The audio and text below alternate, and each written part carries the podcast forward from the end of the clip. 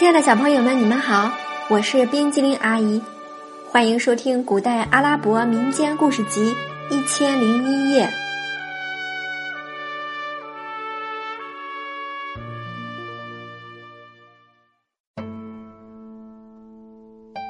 接下来我们要讲的故事是乔德尔和他的两个哥哥第九集。乔德尔让国王震惊。萨利姆和赛利姆这时正在经受监禁之苦，他们终日坐在阴暗潮湿的牢房里受着煎熬。这天，两人又望着牢顶长叹。萨利姆说：“我们进监狱差不多两年，吃尽了苦头，受尽了罪，每天还带着脚铐干重活，干不好还要鞭抽棍打，这样的日子什么时候算个完？”赛利姆说：“我真后悔，当初真不该虐待母亲，欺骗弟弟，如今遭这样的罪，说不定就是上天给我们的报应。”是啊，萨利姆说：“如果能出去，我再也不干那丧尽天良的事了，好好做人吧。”正当两人坐在角落里谈话之际，突然感到脚下的土地震撼起来，接着。地面裂开，从里面冒出一个高大的天神。两人以为地下钻出了魔鬼，吓得顿时昏晕过去。莱阿德没有说话，把两人放到背上，便在监牢里消失了。当莱阿德再次出现时，已是乔德尔的家里。萨利姆和赛利姆渐渐苏醒过来，看见眼前站着乔德尔和母亲。感到莫名其妙，如在梦中。哥哥，你们俩得救了，乔德尔说。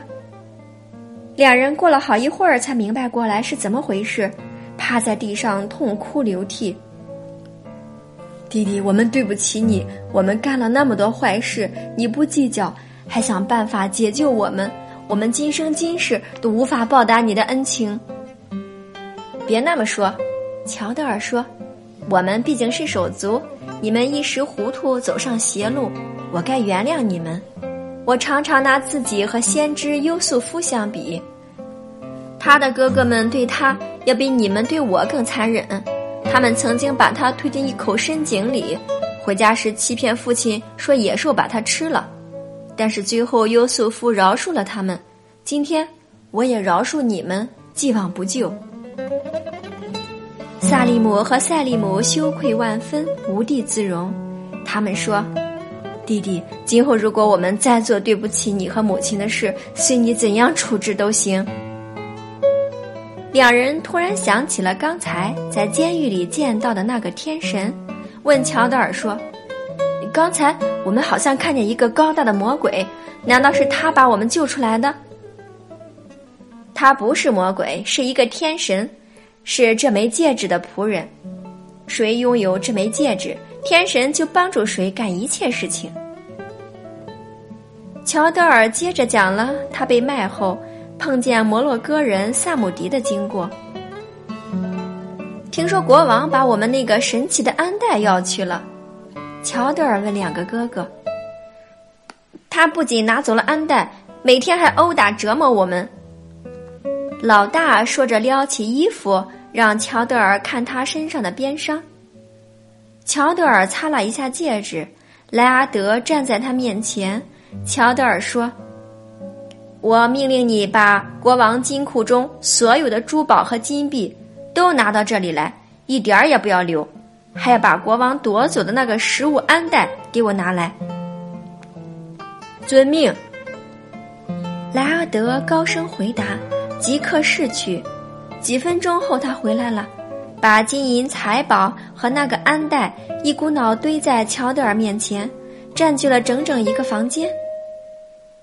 我命令你今夜给我建筑一座宫殿。乔德尔对莱阿德说：“基座要坚实稳固，外表要雄伟壮观，宫内要富丽堂皇，四周的围墙要有镀金雕刻花纹。”日出之前一定要造好，并把家具和一切用品准备停当。遵命，主人。深夜，莱阿德降到地面，召集众神建筑宫殿。他们有的运石，有的建造，有的雕刻。清晨，太阳还没露头，一座雄伟豪华的宫殿拔地而起，远远胜过了那座被百姓啧啧称绝的王宫。乔德尔起床不久，莱阿德出现在他面前，说道：“主人，宫殿建筑完毕，家具也摆设齐全。”请前往观看。乔德尔同母亲和两个哥哥来到宫殿前，他们一看，惊呆了。好一座金碧辉煌的宫殿，光滑的大理石支柱，外面涂了一层金色，太阳一照，闪烁着耀眼的光芒。地面上铺着雪花石，上面刻着精细的花纹。殿前宽阔的庭院里有一个喷水池，清凉的泉水从山石中喷出，散落时形成花雨状，然后流入一条小溪。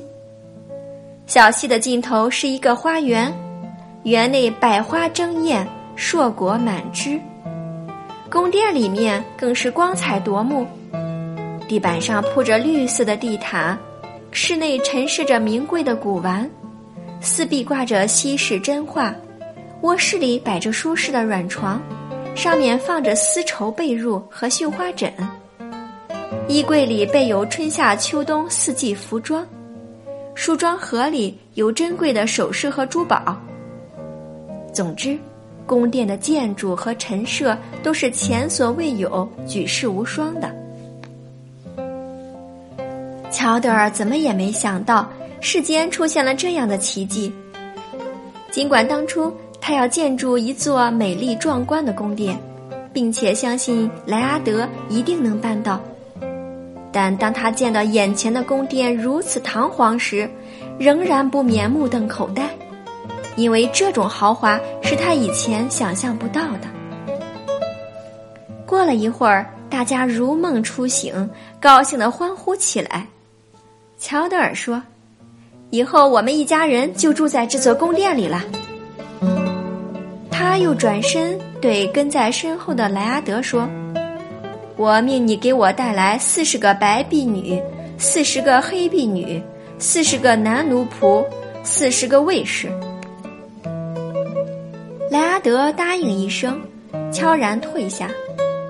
一会儿，地面上落下四十个长相和莱阿德差不多的天神。把一百六十个奴仆和卫士放在乔德尔面前。乔德尔又命莱阿德给一百六十人每人一套与身份相符的服装，然后指着母亲对婢女们说：“这是你们的主人，从今以后你们服侍他，听从他的支配。”众婢女走到母亲面前行见面礼。乔德尔和母亲住进了正殿，他的两个哥哥住进了侧殿。乔德尔把那些从王宫里运来的金钱珠宝怎么样了呢？他把他们都分发给了穷苦乡亲们，还让两个哥哥上街救济沿街乞讨的人们和无家可归的人们。现在，我们再说说王宫里。这天。国王命令司库官去金库取钱，司库官打开库门，发现里面全空了，一切金钱财宝不翼而飞，他吓得浑身颤抖，看看门，又看看窗户，什么痕迹也没有。这是怎么回事？他拍着脑袋想：难道有鬼了？我上次锁门时还是满满的呢。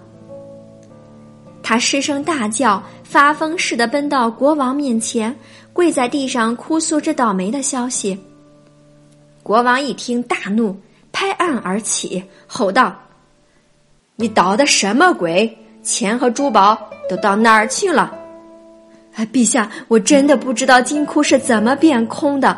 昨天我走时还是满满的，今天我再打开就是空的了。钱和珠宝没了。那个宝贝安带还在吗？什么东西都没了，陛下。司库官都快晕过去了。你没有看一看墙壁是否被凿穿过，门窗是否被打开过，锁是否被撬过？陛下，一切都很正常，别说窟窿，连个缝隙也没有。国王恼怒万分，坚持要亲自去金库查看。国王在宰相的陪同下去了金库，一看，一切果真荡然无存，立时面无血色，几乎摔倒。过了一会儿，他捶胸顿足，破口大骂。下令文臣武将立即进宫。大臣们来到王宫，见国王正坐在玉座上流泪，吓得不得了。可是谁也不敢问。这时，只听国王大叫：“我的金库被盗，快派军队去给我找！”这个消息。使文臣武将惊恐万状，面面相觑。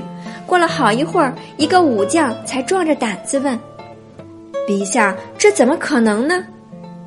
你问司库官。国王吼道。司库官颤抖着把他所见叙述一遍，文武百官无不愕然。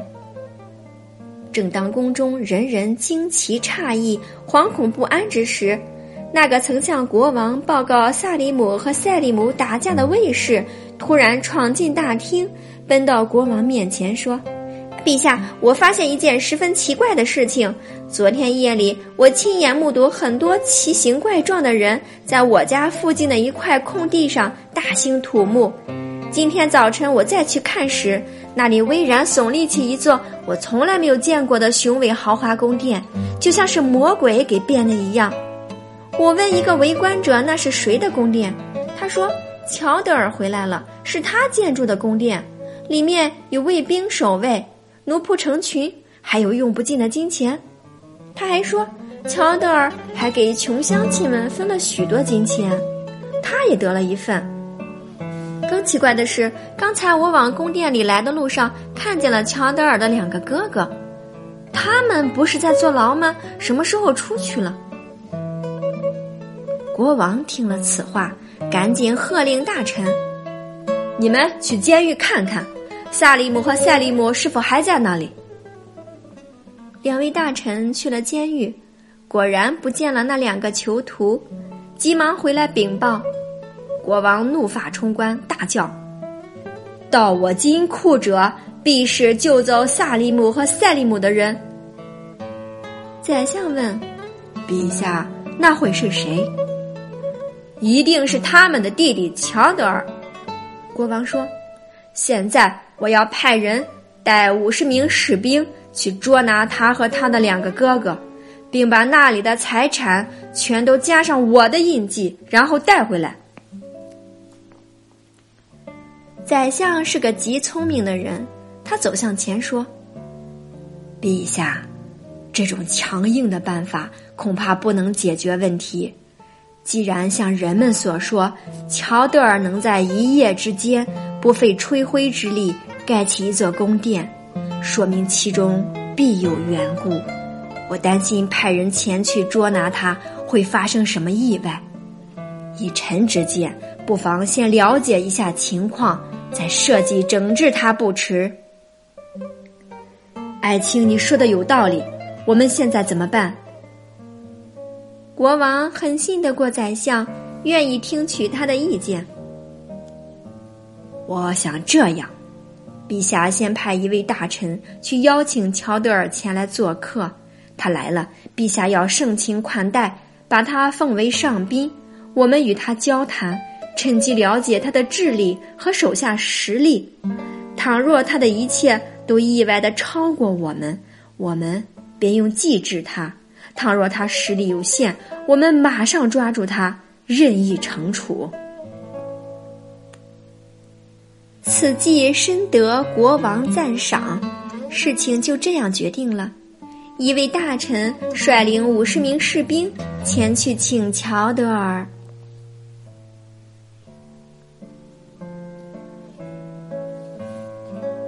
亲爱的小朋友，故事讲完了。现在，请你说一说，乔德尔做了什么事情让国王震惊呢？今天冰激凌一讲的故事《乔德尔和他的两个哥哥》第九集，乔德尔让国王震惊就到这里了。咱们下次再见，拜拜。